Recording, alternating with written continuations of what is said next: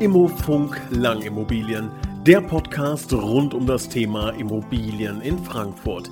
Von A wie Abschreibung bis Z wie Zwangsversteigerung mit dem Immobilienexperten Michael Lang. Hallo und herzlich willkommen zu einer neuen Ausgabe Immofunk Lang Immobilien, der Podcast rund um das Thema Immobilien in Frankfurt und Umgebung. Mit dem heutigen Thema die richtige Verkaufsstrategie. Wir wollen ähm, ja das ganze Thema mal ein bisschen beleuchten. Worauf muss man denn ganz genau achten beim Verkauf, beziehungsweise wie sehr benötige ich denn eine wirkliche Strategie? Da geht es zum Beispiel um das Thema Zielgruppe. Es geht darum, ähm, wie ich dann ein Exposé, also ähm, quasi das zur Staustellung ihrer Immobilie, wie ich das an diese Zielgruppe anpasse. Ähm, was macht da Sinn, was macht da keinen Sinn? Wie filter ich dann die richtigen Interessenten raus. All das besprechen wir in dieser Ausgabe mit dem Titel Die richtige Verkaufsstrategie. Was wir dafür noch benötigen, ist ein Experten, den haben wir zum Glück. Ich, ich begrüße recht herzlich Michael Lang. Herr Lang, schön, dass Sie dabei sind. Hallo, ich grüße Sie auch. Äh, ja, nein, Frage. Braucht man eine Verkaufsstrategie? Auf jeden Fall. Okay. Gut, hat Spaß gemacht, Herr Lang, dann. es ist nie schlecht, wenn man einen Plan und eine Strategie hat. Das stimmt, ja, also das sollten wir uns merken. Also ähm, es gibt tatsächlich eine, eine Strategie, die man benötigt zum Immobilienverkauf. Das ist quasi die These, die hinter dieser ähm, Episode Immofunk steht und die wollen wir jetzt mal ähm, ja, genau durchleuchten. Also die erste Frage ist, wozu brauche ich denn überhaupt eine Verkaufsstrategie? Naja, man will ja zum Ziel kommen ähm, und das geht nur, wenn man einen Plan und, äh, und ja, eine gewisse Richtlinie hat. Sonst wird das Ganze eine never-ending Story, äh, will man nicht haben. Ähm, wenn man ohne den Plan rangeht, kann es letztlich nur einen Schaden verursachen, sprich die Immobilie kann sogar verbrannt werden. Ähm, ja, also man muss sich vorher Gedanken machen und sich die Strategie zurechtlegen. Was ist denn so das allererste, was ich benötige, um eine Verkaufsstrategie zu entwickeln? Ich würde anfangen mit erstmal eine Wertermittlung. Ja, das steht eigentlich immer an aller, allererster Stelle. Ähm, danach kommen alle weiteren Schritte. Aber das Wichtigste ist ja erstmal eine Preisfindung. Dann haken wir doch da mal ein. Preisfindung. Äh, wie mache ich das? Jetzt habe ich da meine Immobilie und Sie sagen, das Wichtigste ist der Preis. sagen wir mal, ich habe vor 20 Jahren gekauft für 300.000 Euro. Ähm, nee, das war ja noch Mark, oder? Ich weiß gar nicht. Sie wissen, was ich meine. Dann war es ja. noch Mark, ja. Ja, ähm, ja, Dann sagen wir mal, vor 15 Jahren gekauft für 300.000 Euro. Ähm, ja, wie ermittle ich jetzt den Wert? Also ich würde jetzt mal schauen, was machen, was, was sind so andere Immobilienwerte in der Region? Ist das der richtige Ansatz? Gehört mir dazu. Also es kommt auf jeden Fall auf die Immobilie drauf an. Ja, ähm, eine, eine Wohnimmobilie bewertet man anders als ähm, eine Gewerbeimmobilie. Eine vermietete Immobilie bewertet man anders als eine eigengenutzte Immobilie.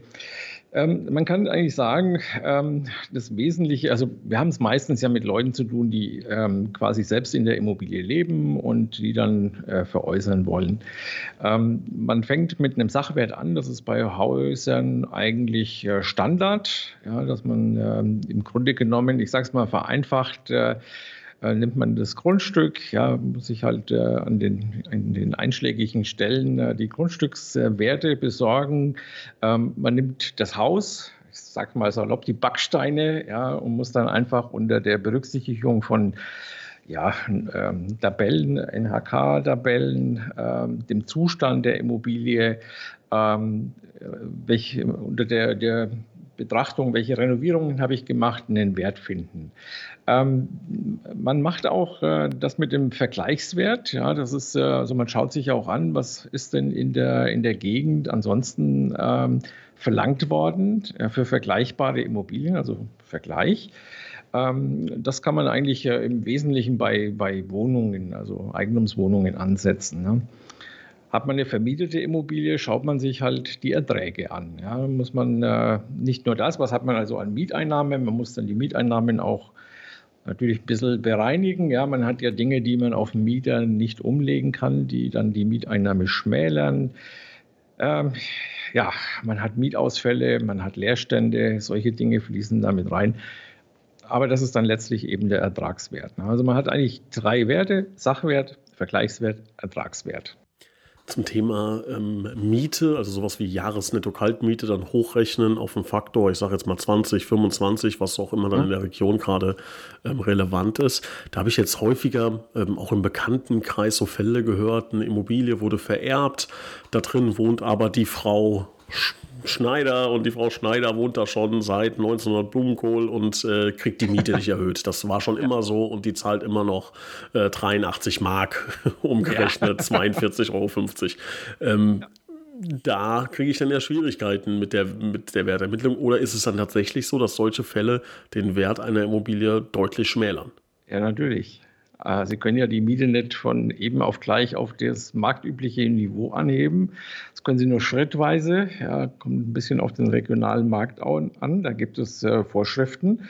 Ähm, ja, und dann können Sie sukzessive alle paar Jahre die Miete anpassen und wenn Sie Glück haben, ähm, funktioniert es und Sie werden irgendwann eine marktgerechte Miete haben.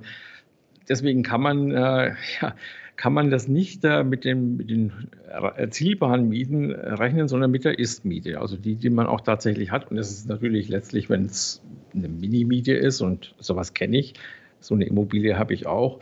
Ja, das ist halt, äh, da haben sie, haben sie halt äh, Pech gehabt. Ja, das kommt häufig vor, dass alte Leute, also ältere Leute, ähm, dass die einfach ihre Miete, ich sag mal, aufs gut Deutsch in Ruhe lassen äh, und keine Mieten erhöhen, nichts anpassen. Die haben es auch finanziell nicht nötig. Die, denen ist es ganz recht, wenn sie von dem Mieter eben nichts hören. Ja, und der brav seine, wenn auch kleine Miete bezahlt. Ähm, und das ist so ein Phänomen von eben älteren Vermietern. Ja. Schlecht für den Preis. Ja, also liebe Zuhörer, das auf jeden Fall schon mal merken. Ähm, und wenn Sie das Gefühl haben, zum Beispiel im Familien- oder Bekanntenkreis passiert sowas, das mag ja sehr, sehr nett sein, wenn man seine Immobilie dann ähm, nicht oder die, die Miete nicht erhöhen will, wenn man da vielleicht ein gutes Verhältnis haben möchte, weil es vielleicht auch Freunde geworden sind, die Mieter, wie auch immer, oder die Nachbarn. Es gibt ja ganz viele Gründe. Das Problem ist wirklich, ähm, sie schaden sich auch langfristig. Also ja. nicht nur die entgangene Realmiete, die möglich wäre, die dann fehlt monatlich, selbst wenn Sie die kompensiert bekommen, denken Sie dran, dass der Wert der Immobilie dadurch sinkt. Ja. Oder der Wert, der zu erreichen wäre, nicht erreicht werden kann.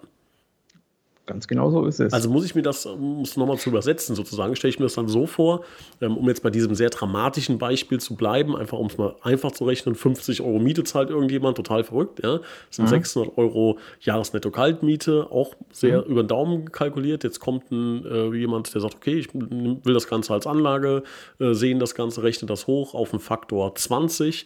Weiß ich, wie genau das jetzt in Frankfurt ist, aber nur mal als Beispiel. Ähm, dann wären wir bei 12.000 Euro, wenn ich das äh, richtig im Kopf überschlagen habe äh, die die mhm. Immobilie wert wäre in dem Fall. Ja, also mal die Quadratmeter halt, ne? Aber ja, das ist schon, äh, das ist schon, nee, richtig, wenn sie, wenn das die Gesamtmiete ist. Aber ganz mhm. genau so ist es. Ich meine, gut, für 20-fachen Faktor kriegen sie in Frankfurt nichts mehr. Ähm, das geht also rauf bis äh, zu 40-fachen Faktor in entsprechend guten Lagen. Ähm, ja, aber das stimmt. Sie haben, wenn Sie 20-fach, ja, genau richtig gerechnet. 50 mal 12 mal 20, so einfach, ne? Ja.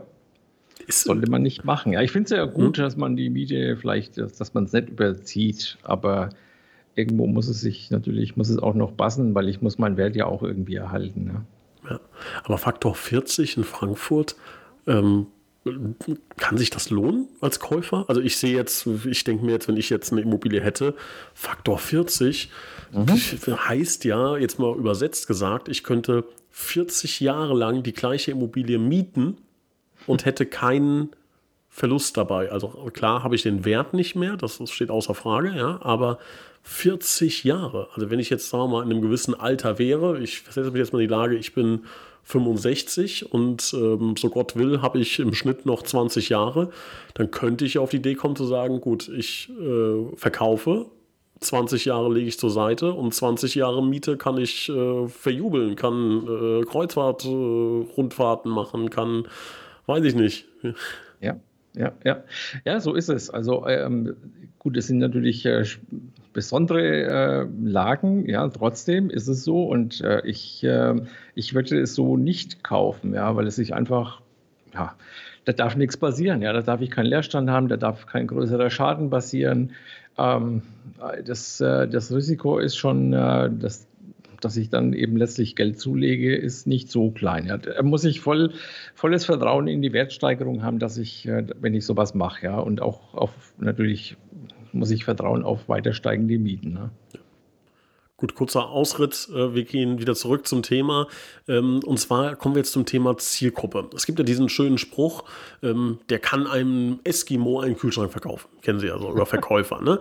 So, ähm, was besagt dieser Spruch? Man hat einen Gegenstand, der ja zu einer gewissen Zielgruppe passt. Ein Kühlschrank passt und deshalb ist das ja scheinbar lustig, nicht zu einem Eskimo. Mhm. das ja, impliziert natürlich, dass sie ein extrem guter Verkäufer sein müssten, um äh, diesen Verkauf hinzubekommen. Das wollen wir ja nicht, sondern wir wollen ja ähm, einen sehr einfachen Verkauf hinbekommen mit möglichst viel Nachfrage, was nämlich bedeuten würde, dass alles gut vonstatten geht, dass man höchstwahrscheinlich einen guten, solventen Käufer findet. Das heißt, diese Zielgruppendefinition, die muss ja ähm, gut gemacht sein. Für alle die, die jetzt nicht wissen, was eine Zielgruppe ist. Also jeder von uns ist in gewisser Weise eine Zielgruppe. Also als Beispiel, wenn Sie jetzt als Mann einen Vollbart haben, dann gehören Sie natürlich zur Zielgruppe von Gillette. Ja? Und ähm, wenn Sie schwanger sind, dann gehören Sie zur Zielgruppe von einem äh, Windelhersteller zum Beispiel. Ja. Und ähm, das ist im Grunde eine Zielgruppe. Und für jede Immobilie gibt es auch eine eigene Zielgruppe. Logisch, mhm. ne? Also jetzt fünfter Stock ohne Aufzug zieht wahrscheinlich nicht das ältere Ehepaar rein. So, wie legen Sie so eine Zielgruppe fest? Ja, ich ähm, am besten, äh, also es ist zunächst mal richtig, man braucht eine Zielgruppe, ohne die äh, geht es natürlich nicht. Ja, ich mache es mal ein Beispiel fest. Ähm, ich habe eine Wohnung, ähm, vielleicht eine Vierzimmerwohnung mit einem Garten und das Ganze zu einem guten Preis, kein Luxus. Ähm, dann überlege ich mir, wer könnte denn gut hier reinpassen? Ja? Uns als Profis würde da als erstes eine junge Familie einfallen. Ja? Jemand, der vielleicht äh, nicht so viel Geld hat, aber trotzdem vier Zimmer braucht. Ja? Ähm, und dann muss ich eben meine Ansprache genau in die Richtung formulieren. Was weiß ich, Familien aufgepasst oder junge Familien aufgepasst. Ähm, wenn ich als im Gegensatz dazu zum Beispiel äh, eine Penthouse-Wohnung habe, eine Loft, also was äh, Stylisches, Teures, dann wird meine Zielgruppe, würde ich mir überlegen, wird wahrscheinlich eher jünger sein, vielleicht sogar Singles, Menschen, die, ja, wir nennen das Statusmenschen, ja, die also so ein bisschen ähm, auch gerne mal zeigen, ja, dass sie oben sozusagen oben angekommen sind, äh, die gerne das sogenannte High-End-Living mögen, ja, ähm, die muss ich eben damit dann erreichen. Da muss man das eben auch rauskehren in den in der Werbung, also sprich in den Headlines und in dem Text. Ja. Man kann so ein bisschen ähm, vielleicht die Automarketing-Sprache sich dazu auch hernehmen. Ähm, für den VW Passat wird man sicherlich, ja, die Menschen wird man anders ansprechen und den wird man anders bewerben wie einen, was weiß ich, einen hochwertigen BMW oder einen Aston Martin oder sowas in der Richtung. Ähm, so kann man sich vorstellen. Dazu sollte man sich immer Gedanken machen. Das ist eine ganz wichtige Sache. Wenn ich jetzt die Zielgruppe definiert habe, wie erstellt man denn dann so ein Exposé für die Zielgruppe? Muss man dann beim Text, bei den Bildern etc. darauf explizit achten? Ja, auf jeden Fall. Ähm, hatte ich gerade schon gesagt, ja, die Headlines äh, sind wichtig, ja. Ähm, man muss sich äh, muss man sowieso, damit man sich auch von den Angeboten abhebt, damit man äh, Emotionen äh, weckt. Ja. Ähm, man muss mit, äh, mit guten Bildern arbeiten, um, um, einfach die, die Menschen dann eben auch richtig anzusprechen. Ja? Ähm, das ist äh, ein wichtiges, äh, wichtiges Thema, gehört dazu. Ähm, und ich muss äh, an der Stelle vielleicht auch noch äh, unterscheiden zwischen dem, was ich naja, ich sag mal, äh, per E-Mail vielleicht verschicke, also so eine Online-Version ähm, und auch das, was ich als Druckversion habe. Ja, auch da gibt es eben Unterschiede. Man sollte an der Stelle nicht sparen und ähm, ähm, sich wirklich äh, erstens Gedanken machen, was schreibe ich rein, was nehme ich für Texte, wie spreche ich diese Menschen an und ich, äh, ja, und das Ganze dann eben auch in einer vernünftigen Qualität ähm, ja, meinetwegen ausdrucken und auch den Leuten an die Hand geben. Ne? Bei den Fotos äh, sehe ich das immer wieder. Dann wird einfach mit einem einfachen Handy irgendwelche Fotos geknipst. Äh, damit spricht man die Leute nicht an. Aber ähm, wenn Sie jetzt eine Immobilie haben, sagen wir mal, machen wir mal ganz einfach so ein ähm, Einzimmer. Ja? Also wirklich, äh, um es mal auf, auf äh, wenig Räume zu reduzieren sozusagen. Mhm. Und Sie haben jetzt zwei verschiedene Zielgruppen. Also Sie haben zweimal die gleiche, äh, gleiche Grundform. Das eine ist aber Zielgruppe ähm, älteres Ehepaar, das andere ist Zielgruppe äh, junger Student. Machen Sie da bei den Fotos auch Unterschiede, dass Sie sagen, bei dem jungen Student kommen Filter rein oder weiß ich nicht, jetzt irgendwie äh, was so was so modernes, äh, Katzenohren irgendwie. ja, also ähm, es ist tatsächlich so, ähm, wenn man jetzt ein, äh, ja meinetwegen auch eine Einzimmerwohnung hat äh, und ähm, hat eine leere Einzimmerwohnung, dann ist es so, dass wir uns natürlich Gedanken machen oder ich, überhaupt Wohnung, ja, Gedanken machen, wer würde denn da reinpassen, ja, und entsprechend wird es dann möbliert. Das heißt, natürlich werden dann auch die Bilder anders ausfallen. Ja. Ich werde logischerweise einen Studenten äh, oder jüngeren Menschen anders ansprechen, auch was die Möblierung anbelangt, wie äh, einen älteren. Ja, klar, dann werden die Fotos auch anders werden. Und in der Überschrift? Ja, ja, hey, klar. Hey Kids. Oder habe die Ehre.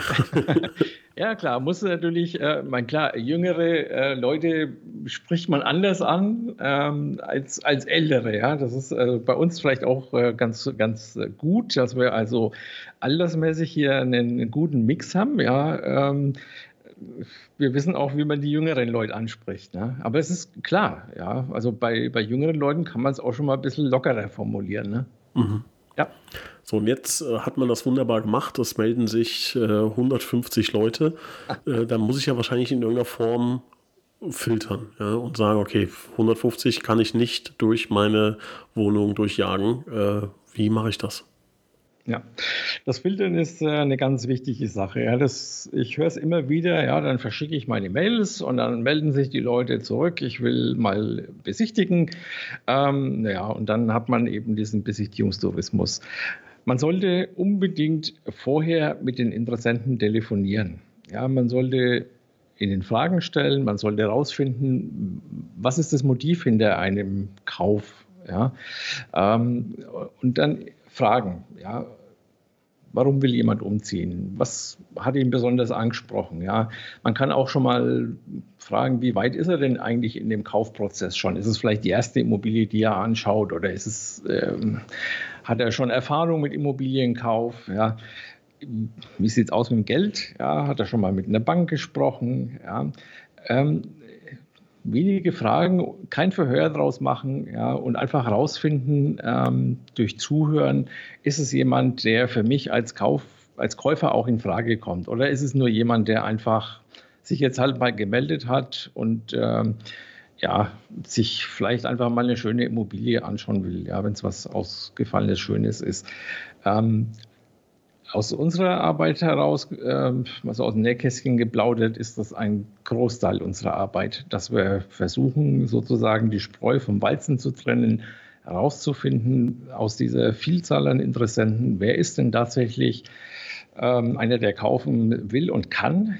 Ähm, und äh, ist es einer, der vielleicht ähm, einfach nur mal schauen will und ja, das äh, führt bei uns dazu, dass wir äh, im Regelfall sehr, sehr wenig Besichtigungen brauchen. Beim Privatmann ist es halt anders. Ja, da haben wir, höre ich immer wieder, ja, kommen Sie vorbei, schauen Sie es an. Ja, und dann lassen die halt Unmengen an Leuten durch die Immobilie laufen. Ja, das, ja. Wir wissen oftmals gar nicht, oftmals gar nicht, wer war denn das überhaupt? Ähm, ja, man könnte sich auch mal einen Ausweis zeigen lassen, wäre auch nicht schlecht. Ähm, ja, also das ist wichtig, dieses, wir nennen das Profiling. Ne? Früher hat man mal Filtern dazu gesagt. Ja. Mhm. Wie beim FBI. Ne? nee, ich will ja, ich will ja wissen, mit wem habe ich es zu tun, was sind mhm. seine Motive, ja, und ich will ja keine, ich will, will ja möglichst wenig Zeit auch damit aufwenden. Ähm, das Problem ist halt äh, mit dem äh, Zuhören, ja, das, das können halt viele nicht. Ja, die reden lieber, als dass sie zuhören. Das, äh, damit fängt es dann schon mal an. Jetzt habe ich das also auch alles richtig gemacht, wunderbar. Dann ähm, geht es ja um die Verkaufsgespräche. Da braucht man ja so ein paar äh, gute Argumente und da muss man wahrscheinlich auch wieder auf die Zielgruppe so ein bisschen achten. Ähm, können Sie da auch mal so den einen oder anderen Tipp weitergeben? Was muss ich da beachten?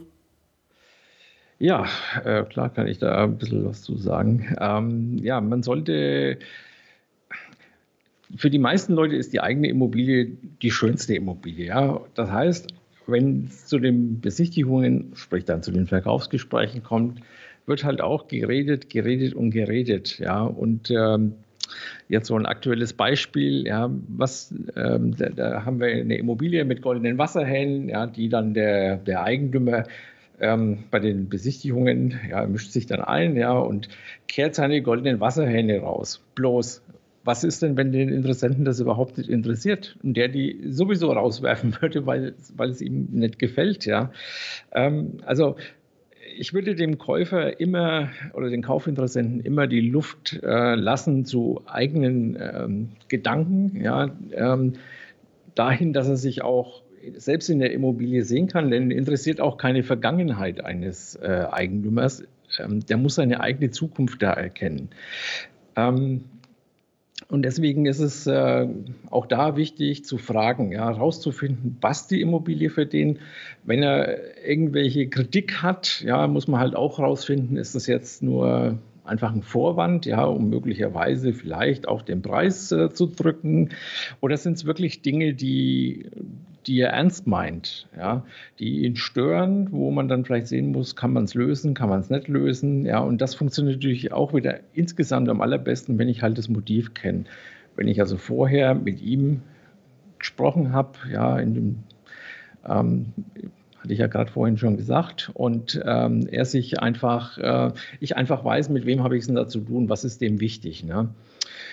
Wenn es jemand ist, der in der Immobilie nur nörgelt, ja, einfach ausgedrückt, da muss man halt hergehen und sagen, okay, dann äh, muss man ihm auch anbieten, dass er Nein sagen darf. Ja, dann, wir nennen das dann so Druck aufs Nein. Ja, und äh, um einfach rauszufinden, meint das ernst? Ja, ist es ein Einwand oder ist es einfach nur ein Vorwand? Ja, also sprich, will er, will er mich einfach schon mal so ein bisschen zurechtrücken, damit ich äh, den Preis äh, den Preis nachgeben kann. Ja. Druck aufs Nein, haben Sie das genannt? Ja, wie, genau. Wie, wie, wie hört sich dann so eine Frage an? Ja, die, die, äh, naja, das kommt aus der Situation raus. Ne? Ich, wissen Sie, dann sagt äh, vielleicht, ja, das gefällt mir nicht und das gefällt mir nicht und das ist im schlechten Zustand. Ja? Und dann kann man ihm auch schon mal sagen, okay, pass auf, ähm, jetzt haben wir so zwei, drei Sachen, die halt überhaupt nicht passen. Ja, ich habe das Gefühl, das passt nicht für Sie. Ja, sollen wir lieber hier abbrechen und äh, uns gut sein lassen. Ja, dann brauchen wir die Zeit nicht verschwenden, jetzt um den Rest noch anzusehen. Und dann merke ich schon, ja, wenn ich ihm quasi anbiete, Nein zu sagen, ja, was ja die meisten Menschen gar nicht können. Ja, die das tun die ja nicht, ne, dass sie sagen, nö, will ich so nicht. Ne, also, unsere, die Standardaussage von den Interessenten ist ja im Regelfall, ja, ich melde mich wieder. Ähm, und äh, es ist also besser, wirklich zu erfahren, hat es ihm wirklich hat's ihm gefallen oder nicht gefallen. Ja? Und wenn ich ihm die Möglichkeit gebe, Nein zu sagen und er es annimmt, ja, dann, hat, dann fühlen sich alle besser. Wenn er aber sagt, ja, so schlimm ist es nicht, ja, dann merke ich, schon, aus welcher Richtung kommt denn dieses Nein. Ja? Vielleicht um tatsächlich, und das ist dann so der Hauptgrund, um sich schon mal so ein bisschen äh, darauf vorzubereiten, dann über das Geld zu reden. Ne? Also sprich, mich im Preis zu drücken. Wenn wir das alles dann haben, also ich habe herausgefunden, er will nicht Nein sagen, sondern er hat Interesse und will dann auch noch kaufen, dann ähm, brauche ich ja vorher noch ein paar Unterlagen, glaube ich, die wir auch ähm, ja. ähm, zurecht sammeln müssen. Um was geht es denn da alles? Kommt ein bisschen auf die Immobilie drauf an. Ähm, man kann also sagen, wenn man, ähm, also für heute, wenn man keine Denkmalschutzimmobilie hat, ist der Energieausweis eigentlich die wichtigste, das wichtigste Dokument. Ohne Energieausweis kann ich keinen Kaufvertrag schließen. Ich muss keinen Grundriss haben, ich muss äh, keine, keine Wirtschaftspläne haben oder sowas in der Art. Ähm, aber ich muss einen Energieausweis haben. Der Gesetzgeber schreibt es vor, ist eine Ordnungswidrigkeit. Wenn man es nicht hat, muss im Übrigen zur Besichtigung auch schon vorliegen. Ähm, vorher sollte man keine Besichtigung ähm, durchführen, weil es, wie gesagt, eine Ordnungswidrigkeit ist, die dann auch bis zu 15.000 Euro kosten kann. Ähm, und man kann keinen Kaufvertrag mehr schließen, weil die Notare im Kaufvertrag darauf hinweisen, dass der Energieausweis vorliegt. Legt er nicht vor, ist es eine Ordnungswidrigkeit und sowas beurkundet ein Notar nicht. Also hat sich mittlerweile so ganz klammheimlich ähm, zu den wichtigsten, zur wichtigsten Unterlage gemausert. Ähm, Unterlagen, wie gesagt, hängt von, den, von der Immobilie ab. Ähm, man kann sagen, bei, einer, bei, einem Haus hat man eben die Grundrisspläne, Lagepläne. Äh, vielleicht hat man auch eine Baubeschreibung noch, ähm, Versicherungsnachweise, also Brandversicherungsnachweis.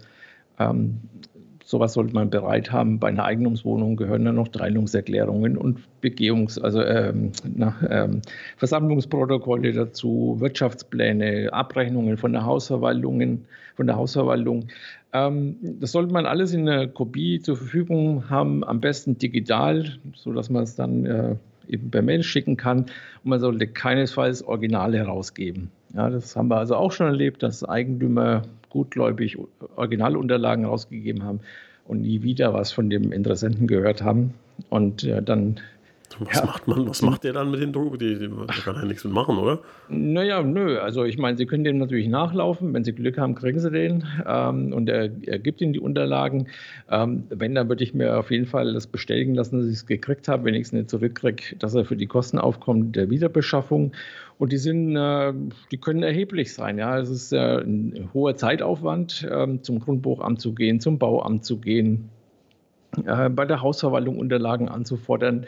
Ähm, das kostet nicht nur viel Zeit, sondern es kostet auch Geld, weil kein Amt und keine Hausverwaltung arbeitet umsonst. Ja, sollte man nicht tun. Passiert immer wieder.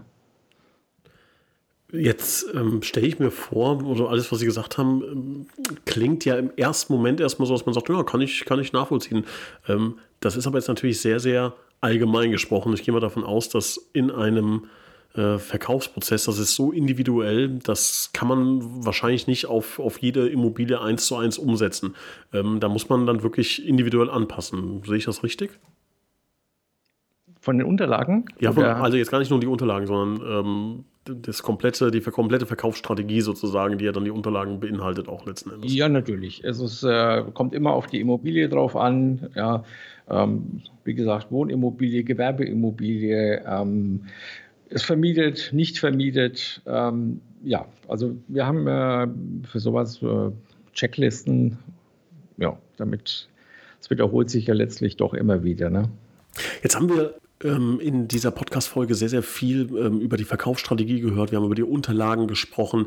Wir haben es auch so ein bisschen erfahren, wie man äh, mit äh, Druck auf Nein dann so ein bisschen auch die Leute herausfiltern kann. Also hochspannende ähm, Themen, die hier zusammengekommen sind. Jetzt ist die Frage, kann ich als Privatperson sowas abbilden ähm, oder macht es Sinn, wirklich einen Immobilienmakler zur Rate zu ziehen? Natürlich sind, ist Ihre mhm. Meinung jetzt ein bisschen eingefärbt, das ist mir bewusst, mhm. aber versuchen Sie sich mal in, in meine Lage zu versetzen. Ähm, was würden Sie sagen? Ist sowas möglich auch als Privatperson? Ja, möglich ist es. Ähm, aber man muss sich halt schon klar sein, dass man hier mit ja, einem der wichtigsten Geschäfte seines Lebens hantiert. Ja, ich meine, ich spreche jetzt nicht von den Leuten, die, die schon mehrfach Immobilien geh- und verkauft haben. Äh, für viele Menschen ist es halt ein Einmalgeschäft, ja, vielleicht zweimal.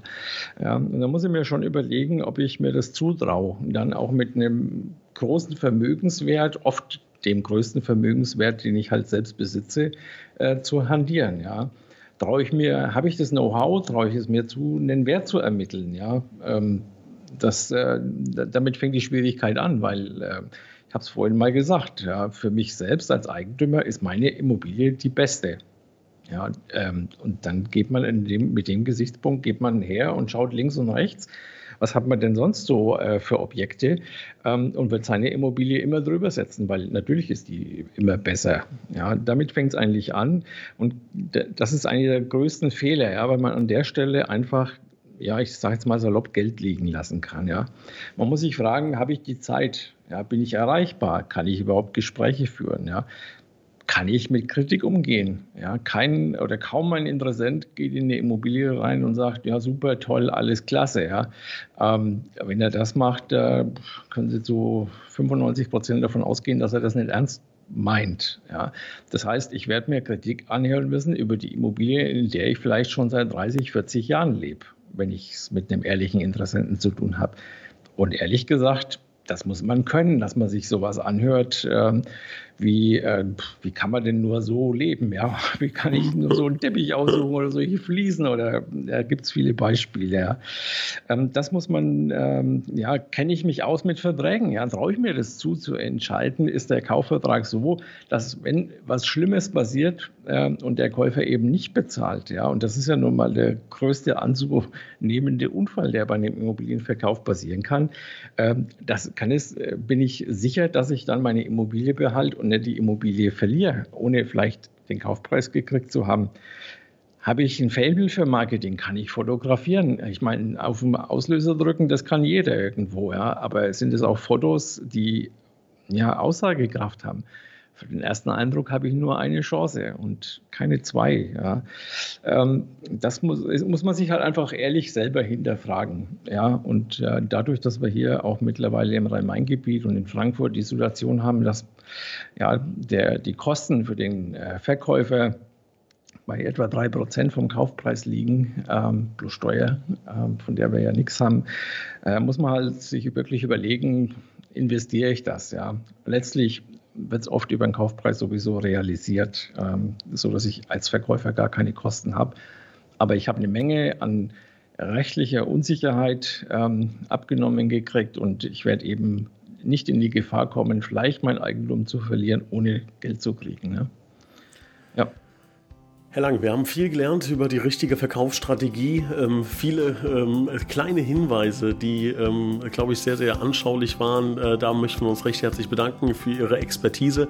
Ich glaube, liebe äh, Zuhörer, ähm, jeder muss das für sich selbst entscheiden, ob er sich äh, dazu in der Lage sieht, eine solche Verkaufsstrategie zu entwickeln und natürlich auch dann den ähm, ja, schlussendlich kompletten Prozess auch durchlaufen zu können, das sowohl emotional als auch dann inhaltlich wirklich ähm, ja, gut umsetzen zu können, denn es geht schon um einen sehr, sehr großen äh, Vermögenswert und ähm, ja, da kann ein kleiner Fehler große Auswirkungen nach sich ziehen.